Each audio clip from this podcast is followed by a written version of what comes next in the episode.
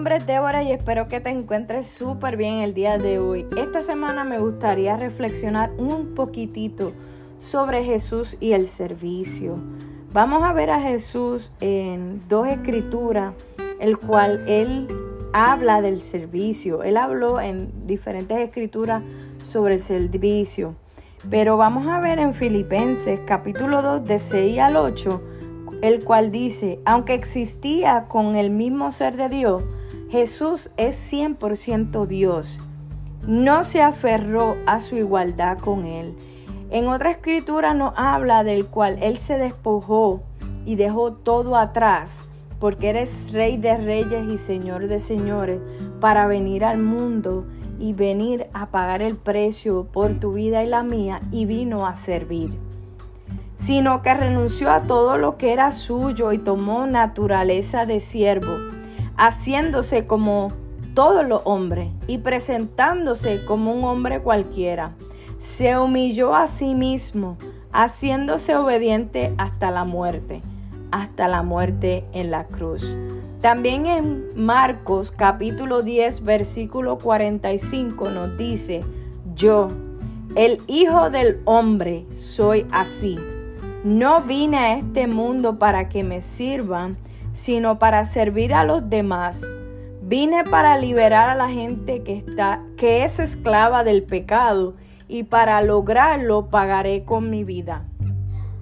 Jesús sí es 100% hombre, pero también es 100 Perdón, Jesús es 100% Dios, pero también es 100% hombre y dice aquí que él vino a servir a los demás, no para ser servido como rey de reyes y señor de señores, y también para pagar eh, por tu vida y por la mía y liberarnos del pecado. Nos dice aquí en un estudio que estuve leyendo que el servicio es prestar asistencia a aquellos que necesitan ayuda. El servicio cristiano nace del amor genuino que sentimos por el Salvador y el Señor Jesucristo. Del amor y también nos preocupamos por aquellos que nos dan la oportunidad de ayudarlos. Sin, y no tan solo ayudarlos, sino que nos dan la oportunidad de guiarlos en la vida con la palabra del Señor. El amor es más que un sentimiento. Cuando amamos a los demás, deseamos ayudarnos. En la escritura nos dice que primeramente debemos de amar al Señor sobre todas las cosas y después al, prójimo como a nosotros mismos. Cuando nosotros amamos al Señor y vemos a una persona en necesidad y tenemos ese amor por Dios y tenemos el amor por ese prójimo, esa persona, nosotros tendemos a ayudarlo por el amor, porque el amor no solamente es un sentimiento, sino que viene y proviene de parte de Dios para extender la mano a esa persona que está necesitada de alguna forma u otra. Hay muchas, muchas formas de servir. Podemos ayudar a los demás, por ejemplo, económicamente, social, física, espiritual. Por ejemplo, podemos dar alimento o otros artículos a quienes lo necesitan.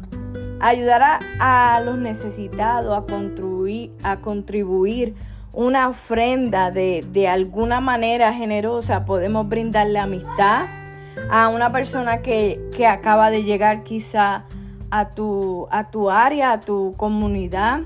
También podemos cuidar a alguna persona que esté enferma o enseñar la palabra a los que necesitan conocer la verdad y consolar a las personas que están sufriendo.